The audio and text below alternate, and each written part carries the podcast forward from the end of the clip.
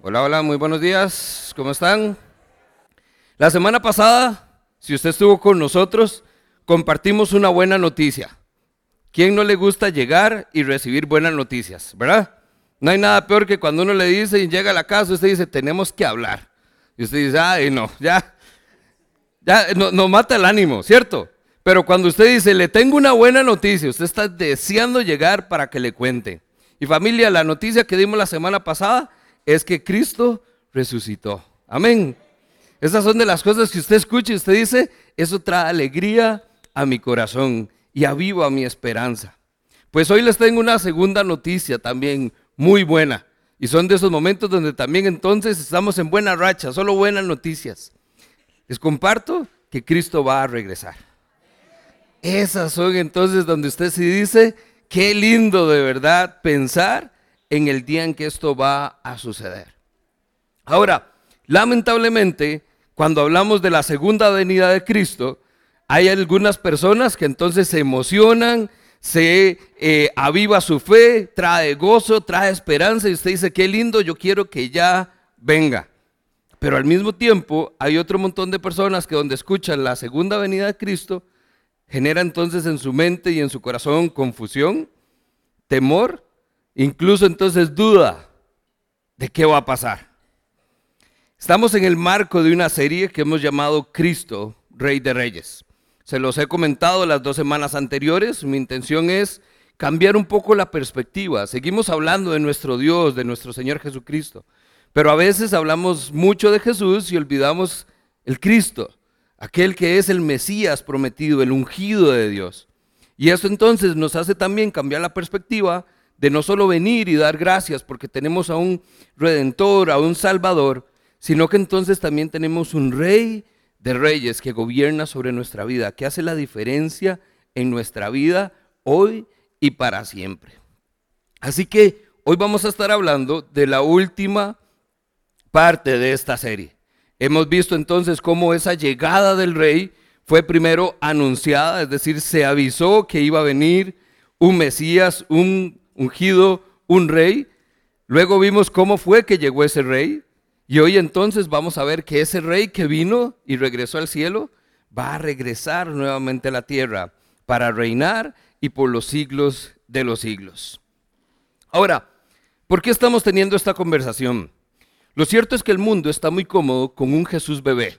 Por eso usted ha visto que en Navidad nadie nos hace problema.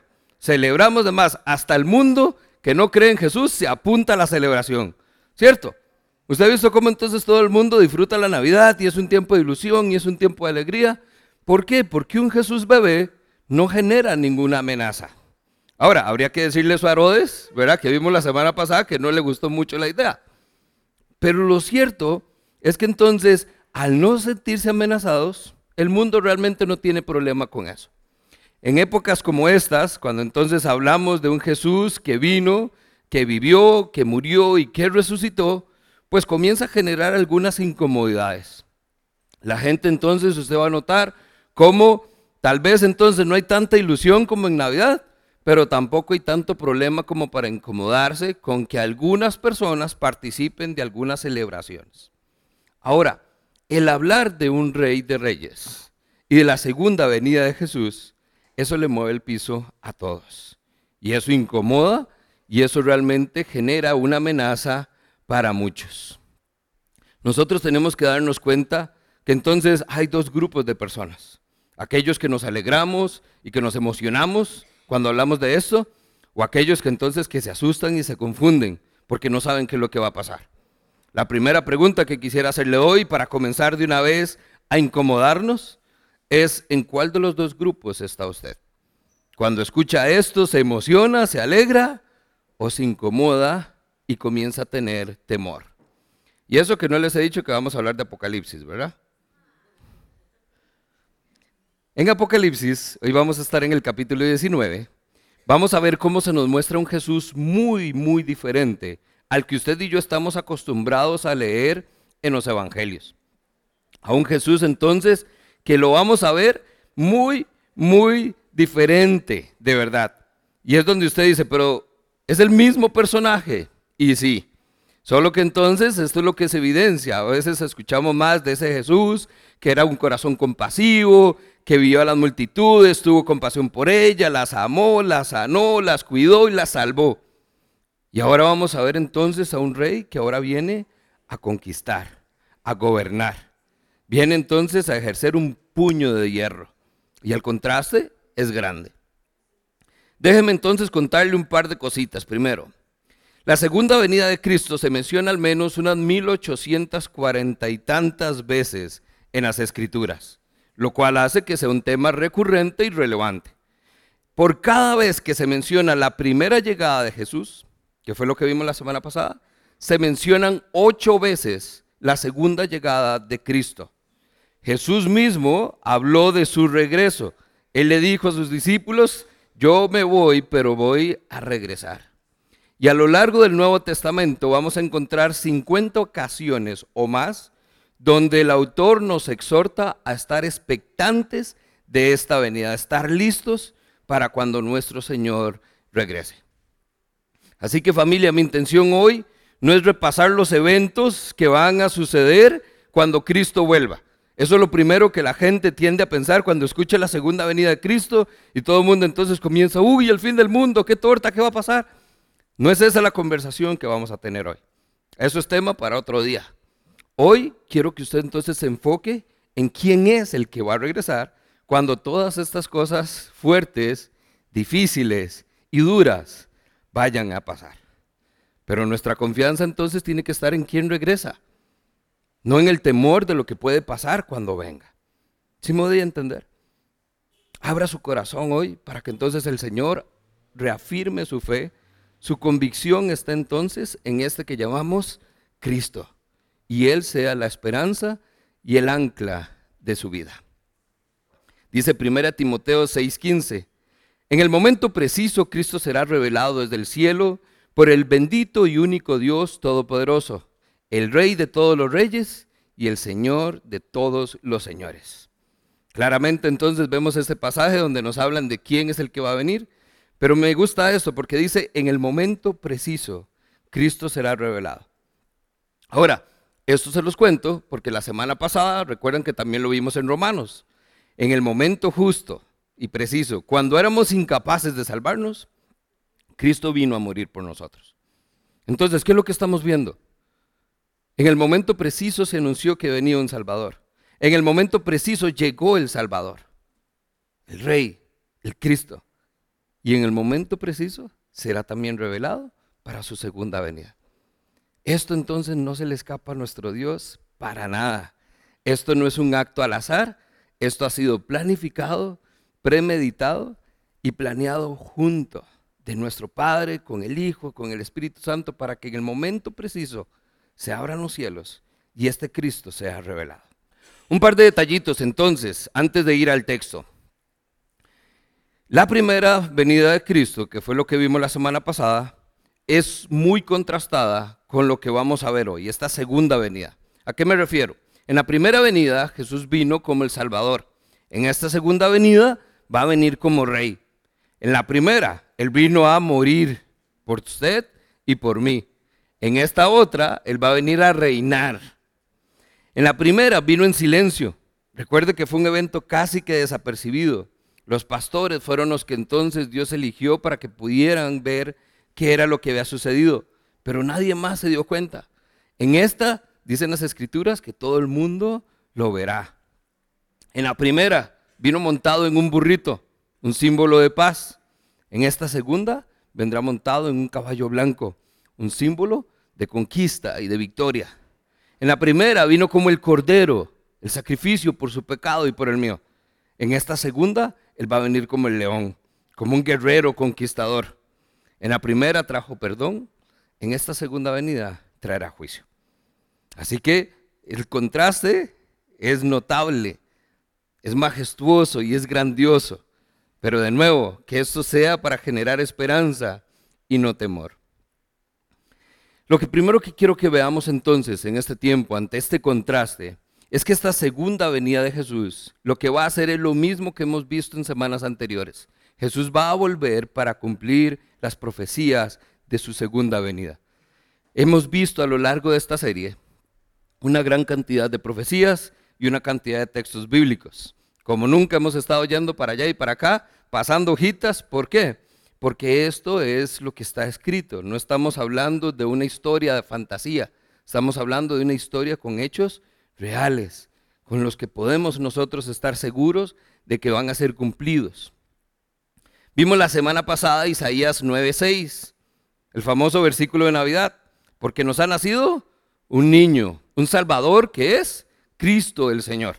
Y eso entonces usted lo ve, lo pegamos por todo lado, lo recitamos, comienza a circular en redes sociales, pero no omitimos la segunda parte.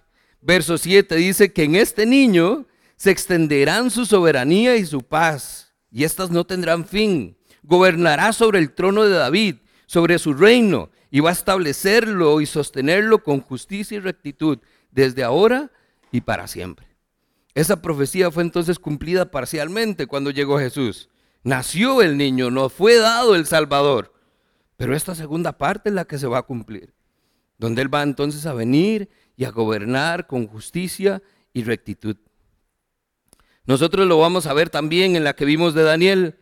Daniel 2.42 dice que en los días de estos reyes, está hablando de un pleito que hay entre poderes, dice, el Dios del cielo establecerá un reino que jamás será destruido, ni entregado nunca a otro pueblo, sino que permanecerá para siempre. Y ojo, y hará pedazos a todos los demás. No solo es entonces que se va a levantar un reino que no va a ser destruido, sino que al levantarse ese reino va a destruir a todos los demás. Este reino será para siempre. Este rey vendrá con poder y con gloria.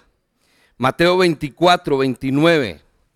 Dice que inmediatamente después de la angustia de esos días, dijo Jesús, el sol se va a oscurecer y la luna no dará luz, las estrellas caerán del cielo y los poderes serán sacudidos. Y entonces, por fin, aparecerá en los cielos la señal de que el Hijo del Hombre viene y habrá un profundo lamento entre todos los pueblos de la tierra. Y verán entonces al Hijo del Hombre venir en las nubes del cielo con gran poder y con gran gloria. La segunda venida de Jesús está marcada entonces no solo por el regreso del Cristo, sino por un rey que va a venir con poder y con gloria. Palabritas claves del día de hoy. Poder y gloria. ¿Usted sabe a dónde va a regresar Jesús? ¿Han hecho algún estudio? Entonces sabemos que Jesús va a volver. ¿A dónde? ¿Qué dicen las escrituras? Una pequeña trivia bíblica. A Grecia, qué lindo. Jerusalén. Jesús va a regresar a Jerusalén, específicamente al Monte de los Olivos.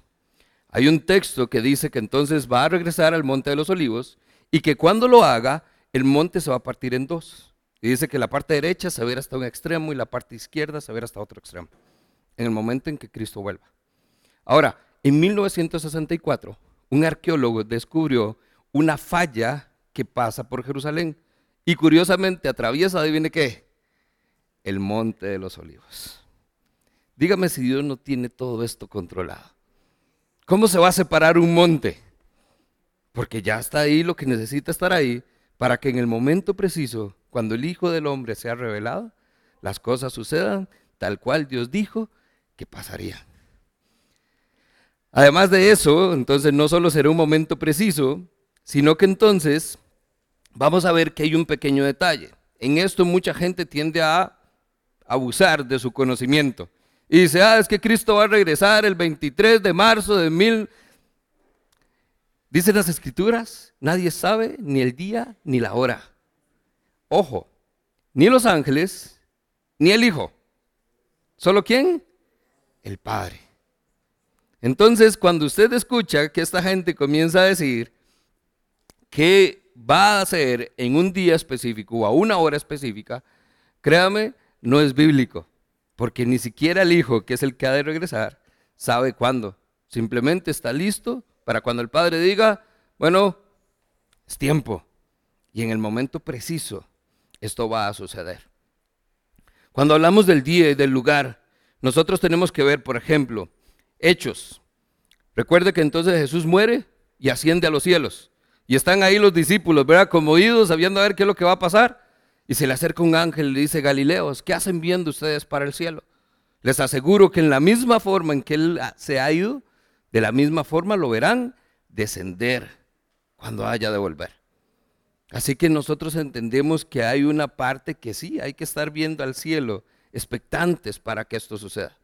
De la misma manera, nosotros vemos entonces, cuando por ejemplo Mateo 24, Lucas 21, 2 Timoteo 3, comienzan a hablar de señales del fin del mundo, las señales que van entonces a darnos un contexto de que ya estamos casi, casi para que el Hijo del Hombre regrese.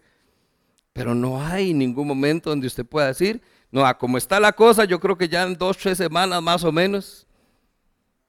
Pero va a pasar. En el momento preciso, en el lugar preciso y a la hora precisa. Dice también Apocalipsis 1.7, he aquí que vienen las nubes y todo ojo lo verá. Esto es una de las cosas que mucha gente refuta, porque entonces usted dice, bueno, pero es que ¿cómo lo vamos a ver? Más ahora que estamos claros que Jesús va a regresar al Monte de los Olivos. Yo no sé dónde vive usted necesariamente, pero de la vista que yo tengo en mi casa, no veo pero ni el Monte de los Olivos ni la ciudad de Jerusalén. Como para que entonces podamos decir que ahí lo tengo y voy a ver cuándo pase. Ni en el monte más lindo aquí en San Isidro o en San Miguel tenemos esa vista. Pero dice entonces la escritura que todo ojo le verá. Hace 100 años, esto quizás era irracional pensarlo. Hoy por hoy, si usted se pone a ver, vea que en cuestión de segundos, usted y yo tenemos acceso a los eventos que están sucediendo en el mundo. La tecnología fácilmente puede facilitar esto. Y todos estamos en sintonía viendo lo que está pasando. Dice también Primera Tesalonicenses 4:16, el Señor mismo, con voz de mando, con voz de arcángel y con voz de trompeta, descenderá del cielo. Entonces, ¿eso qué quiere decir? Que entonces no solo lo vamos a ver, sino que lo vamos a escuchar. ¿Usted le ha pasado que a veces está trabajando o está en la cocina o está haciendo algo y de pronto nada más le dicen, buenas? Y esa voz que usted que entonces pega el brinco y usted no sabe si son las voces en su cabeza, si es entonces la conciencia, pero usted inmediatamente reacciona. ¿Por qué? Porque hay gente que tiene esos vocerones que usted hasta que reacciona cuando lo escucha. Y ahora entonces imagínense que se nos habla de una voz de mando. No solo es un coronel, no es un general, es el comandante en jefe del ejército de los cielos. Nos habla que es una voz de arcángel, las trompetas de Dios. Esto familia, créame, no va a pasar desapercibido. Todo ojo lo verá y todo oído le escuchará. De nuevo, ya les hice el panorama bíblico. Y usted entonces a la mitad de la hojita se me perdió. Bueno, ahí, recuerde que en el bosquejo tiene acceso a todas las escrituras, porque estos de todas formas son los temas que necesitamos repasar en casa para poder entonces ver por nosotros mismos qué es lo que dice las escrituras de esta segunda venida. Ahora entonces acompáñeme a Apocalipsis 19 y veamos entonces cómo va a ser este regreso. De nuevo, esto es solo para entender qué es lo que va a pasar y es necesario para que podamos entender el texto de hoy, pero también lo que nosotros queremos es mantener nuestro enfoque en quién va a regresar. ¿De acuerdo? Apocalipsis 19, verso 1. Vamos a estar a partir del 11, en realidad el día de hoy, pero al igual necesitamos un poquito de contexto en qué es lo que está sucediendo. Dice así, después de esto oí en el cielo un tremendo bullicio. Paréntesis, ahí es Juan hablando, recuerde que Juan es el que recibe esta profecía. Juan escucha algo. Dice, el bullicio era como el de una inmensa multitud que exclamaba, aleluya. La salvación, la gloria y el poder son de nuestro Dios. Note ahí las palabras claves que ya les dije que vamos a estar retomando constantemente. Salvación, gloria y poder. ¿Y a quién le pertenece? A Dios. Pues sus juicios son verdaderos y justos. He condenado a la famosa prostituta que con sus adulterios corrompía la tierra. He vindicado la sangre de los siervos de Dios derramada por ella. Y volvieron entonces a exclamar, aleluya. ¿Qué vemos acá? Exaltación adoración. Es lo que estábamos haciendo ahora tempranito. Hoy estamos exaltando el nombre del Señor porque reconocemos quién es Él. Entonces los 24 ancianos y los cuatro seres vivientes se postraron y adoraron a Dios. ¿Dónde estaba Dios? Sentado en el trono. ¿Quién se sienta en el trono? El rey. Note entonces la actitud que vemos acá, familia. Muchas veces usted y yo queremos estar ahí en la silla, comoditos, estar todos tranquilos, ojalá un silloncito, un cafecito. Pero ¿qué hicieron estos seres cuando todo esto estaba pasando? Se postraron y adoraron. ¿Por qué? Porque estamos ante la presencia del Rey de Reyes.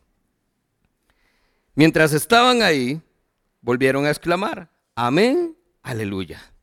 Y entonces del trono salió una voz que decía, alaben ustedes a nuestro Dios, todos sus siervos, grandes y pequeños, que con reverente temor le sirven. Después entonces oí voces como el rumor de una inmensa multitud, el estruendo de una catarata y el retumbar de potentes truenos que exclamaban, aleluya. ¿Ya va tomando nota del patrón? Constantemente, ¿qué es lo que está sucediendo allá arriba? Aleluya, aleluya, aleluya. Esta parte me gusta porque la profecía de Juan es muy descriptiva. Yo no sé si usted es de los que tiene problemas para dormir. Algunos ocupamos entonces de estos famosos ruiditos de naturaleza, un ruido, grillitos, algo ahí que nos entonces nos endulce el oído para dormir. Esos sonidos de naturaleza son lindos, pero note los que estamos viendo acá. No es entonces un pequeño riachuelo por allá. Dice que lo que escuché era como el rumor de una inmensa multitud, como el estruendo de una catarata, como el retumbar de potentes truenos. Familia, lo que usted ha escuchado no se compara con lo que vamos a escuchar. Por eso es que esto no va a pasar desapercibido. Exclaman entonces aleluya. ¿Por qué? Porque ya ha comenzado a reinar el Señor nuestro Dios Todopoderoso. Alegrémonos y regocijémonos y démosle gloria. Pues ya ha llegado el día de las bodas del Cordero. Su novia se ha preparado y se le ha concedido vestirse de lino fino, limpio y resplandeciente. El ángel entonces me dijo, escribe, dichosos los que están invitados a la cena de las bodas del Cordero. Y añadió, estas son las palabras verdaderas de Dios. Entonces me postré para adorarlo, pero él me dijo, no, cuidado, yo soy un siervo como tú y tus hermanos, aquellos que se han mantenido fieles al testimonio de Jesús. Adora solo a Dios. Y este me encanta porque es la razón de por qué toda esta serie ha sido pura profecía. El testimonio de Jesús es el espíritu que inspira la profecía. ¿El espíritu de quién? De Jesús. Note entonces cómo es el espíritu del Cristo, el que ha inspirado todo lo que el Cristo iba a hacer y va a hacer cuando regrese. De nuevo, familia, no perdamos la capacidad de asombro. Nada de lo que sucede en nuestra vida es aleatorio. Todo está marcado por el plan perfecto de nuestro Dios. Verso 11. Ya sabemos entonces qué es lo que está pasando. Hay una multitud en el cielo, todos están adorando, están gritando aleluya. Y ojo lo que sucede. Verso 11. Luego vi el cielo abierto y apareció entonces un caballo blanco. El cielo abierto es una expresión que usted y yo usamos para cuando está lloviendo un montón y nunca se ha abierto realmente. Ahora imagínese el cielo precioso que usted conoce, de verdad abriéndose. Y lo que va a ver entonces es un jinete en un caballo blanco. Y dice que este jinete se le llama fiel y verdadero. Con justicia dicta sentencia y hace guerra. Esto no es palabras bonitas, familia. Vea la descripción de este Cristo que regresa. Sus ojos resplandecen como llamas de fuego y muchas diademas ciñen su cabeza. Lleva escrito un nombre que nadie conoce sino solo él. Está vestido de un manto teñido de sangre y su nombre es el Verbo de Dios. Lo siguen los ejércitos de los cielos, montados en caballos blancos y vestidos de lino fino, blanco y limpio. De su boca sale una espada con la que herirá a todas las naciones. La gobernará con puño de hierro Él mismo exprime uvas en el lagar del furor del castigo que viene de Dios Todopoderoso. Y en su manto y sobre el muslo lleva este nombre. ¿Cuál? Rey de Reyes. Vea qué asombroso lo que tenemos hoy entonces. Esto es un momento, familia, glorioso y majestuoso. Este Jesús es el que vemos completamente diferente entonces a lo que Mateo, Marcos, Lucas, Juan nos han narrado y la forma en que podemos ver entonces. ¿Por qué? Porque ya no solo estamos viendo al Salvador, estamos viendo al Rey. ¿Quién viene? Entonces, ¿quién es el que ha de volver? El Rey. Dice que vi el cielo abierto y apareció un caballo blanco. En los tiempos bíblicos, y especialmente en los israelitas, no era muy común ver a los caballos en una guerra. Iban todos a pie. El que tenía el caballo era porque entonces tenía más recursos. Al tener más recursos era un ejército más poderoso. Entonces, cuando usted veía que llegaba a la ciudad el ejército y quien entraba de primero era un caballo, ahí es entonces donde decía el dicho, patitas, ¿para qué te quiero? Porque esta gente no viene a saludar, esta gente viene a conquistar. Ese era el símbolo de victoria, de conquista. Contraste entonces cuando los reyes llegaban montados en un burrito, porque entonces venían en paz, venían diciendo, ya ganamos, todo está bien, todo está tranquilo, entonces la gente no se asustaba. Esto es entonces una señal de que quien viene es un rey. Y un rey al cual entonces dice el texto que le llaman fiel y justo. Este glorioso título lo que nos habla es de esa fidelidad de Dios ante el cumplimiento de sus promesas. Él es la verdad, no miente. Esto no va a ser una historia que tal vez suceda. Es algo que sabemos que va a pasar. Jesús viene como juez, como un general, él viene a pelear y viene a conquistar. Él viene entonces a controlar y a demandar no solamente la atención de todos, sino la sumisión de todos. Pero interesantemente, vea que sus guerras, las que él viene a librar, no tienen un principio de ambición como las terrenales. Él no busca poder o extender entonces sus reinos. Él lo único que quiere es conquistar corazones. Su corazón. ¿Cómo se ve este rey? Usted ha visto cuando usted ve a alguien directo a los ojos y entonces usted se le queda viendo y usted mira qué lindo color de ojos. A veces entonces la famosa diferencia que tiene un color de uno y otro de otro y entonces usted le llama la atención. Ahora se imagina volver a ver a alguien y ver que sus ojos es un resplandor de fuego. ¿Saben por qué es esto? Porque entonces el ojo humano que usted y yo conocemos ve hasta cierto punto. Pero las escrituras dicen que el ojo de Dios ve profundo del corazón. Lleva escrito un nombre que nadie conoce y está vestido de un manto teñido de sangre. Irónicamente, cuando vemos más adelante, dice que sus ejércitos vienen con mantos blancos de lino fino, pero el de Jesús está manchado de sangre. Si usted va a Isaías 63, usted va a encontrar una correlación en esto. Porque entonces, ¿por qué está manchado de sangre el vestido del rey? Dice Isaías 63, verso 2, porque es que están rojos tus vestidos, como los que pisan las uvas en el lagar. Y dice, he pisado el lagar yo solo, ninguno de los pueblos estuve conmigo. Yo los he pisoteado en mi enojo y los he aplastado en mi ira. Y su sangre salpicó mis vestidos y me manché toda la ropa. Vaya al verso 15. ¿Qué es lo que dice? Que Él viene entonces y dice, Él mismo exprime uvas en el lagar del furor del castigo que viene del Dios Todopoderoso. Esto es lo que hacen los reyes para gobernar y conquistar. Y Jesús no es la excepción. ¿Con quién viene? No viene solo. Podría venir solo, pero viene con un ejército de ángeles. Estos ejércitos del cielo montados en caballos blancos y vestidos de lino fino, blanco. De nuevo, no dice que traen armaduras. ¿Se da cuenta? Normalmente usted cómo va al ejército. Va y lo preparan y además le dan armaduras, le dan armas. No dice que viene entonces con carruajes y tanques. y un montón de armas. Simplemente vienen acompañando al rey, porque ni siquiera el ejército necesita. Este rey puede con todo solito. ¿Y qué va a hacer cuando venga entonces? Dice el verso 15, de su boca sale una espada afilada con la que herirá a las naciones. No, no es que tiene una espada literal.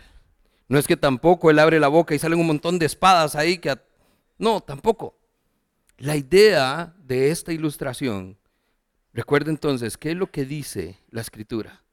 Que la palabra de Dios es como una espada de doble filo que penetra hasta lo más profundo, hasta lo más profundo.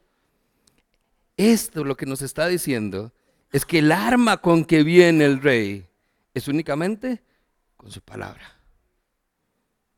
Con su palabra. El centurión lo vio mucho antes que nosotros. Señor, una, una palabra tuya bastará para sanar. Una. Así que no crea que esto es una batalla que se libra con ningún tipo de arma. Esto es una forma dramática de referirse al poder que tiene la palabra de Dios. Cinco veces al menos en el libro de Apocalipsis, Juan enfatiza el poder que tiene la palabra de Dios como una espada. Cristo va a conquistar entonces por el poder de su palabra. Solamente. Su corazón lo único que necesita es estar preparado y dejarse conquistar por esas preciosas palabras que tiene nuestro Dios.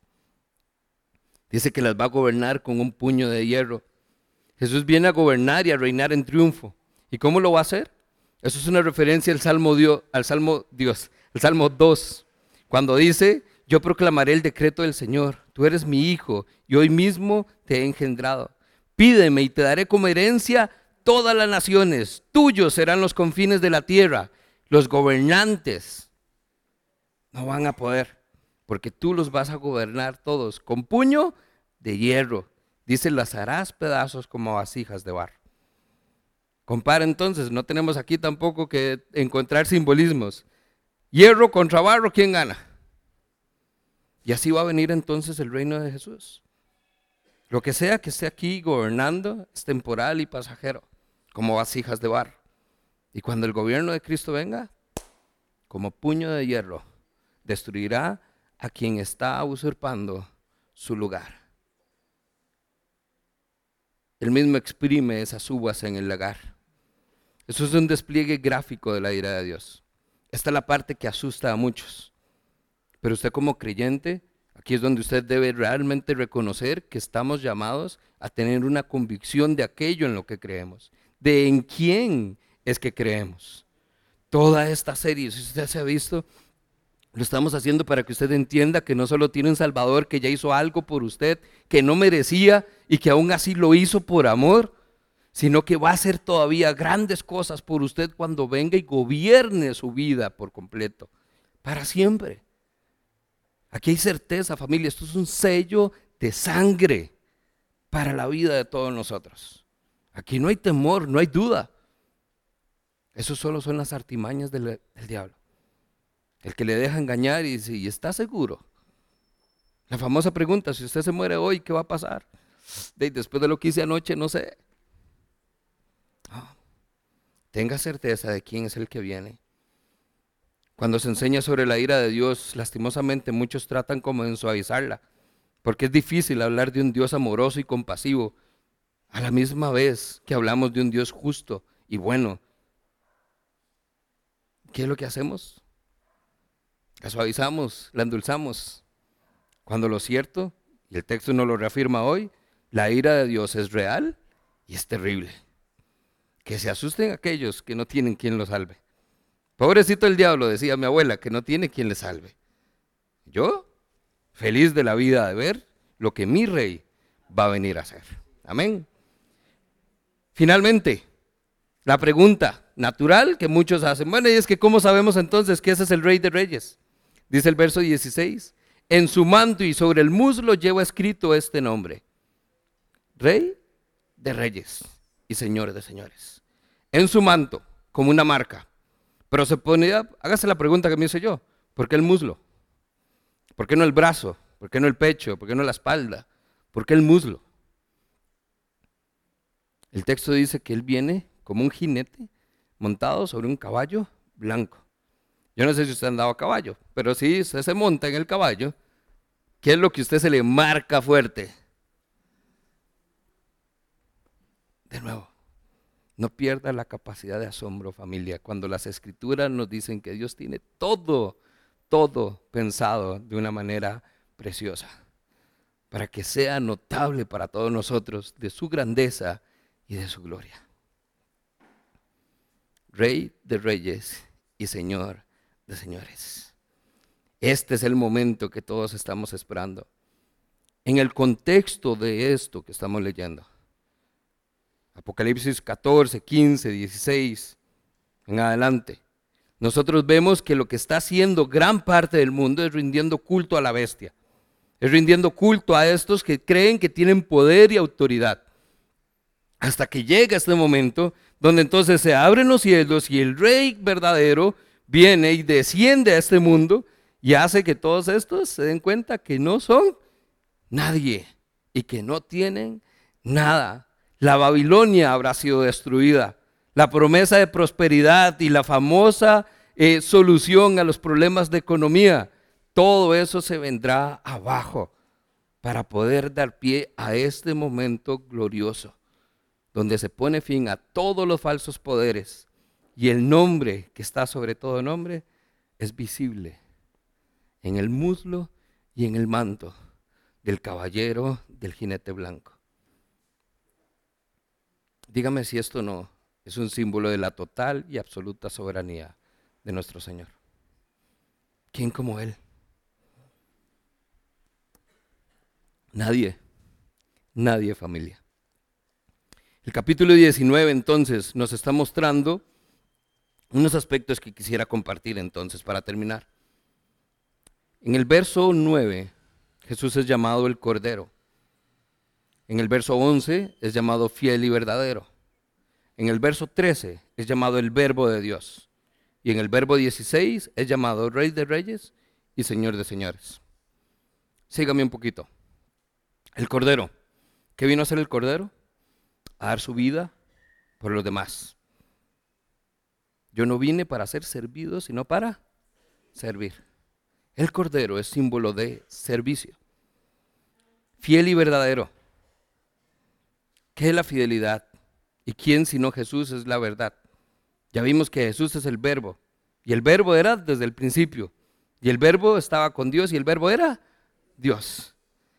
La otra palabra que se usa para verbo es la palabra. La palabra estaba con Dios y la palabra era Dios. Y la palabra de Dios es verdad. Es verdad. Es más, es la verdad. Y cuando hablamos del Rey de Reyes, el Señor de Señores, lo que vemos es su poderío. ¿Qué quiero demostrarle acá?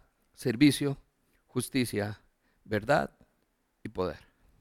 Dígame si esos no son cuatro aspectos que realmente definirían lo que un rey es. Y ese es nuestro rey. Ahora, hago aquí la pregunta que he hecho todas las semanas. Porque entonces a este punto usted puede estar como muchos de nosotros, correcto.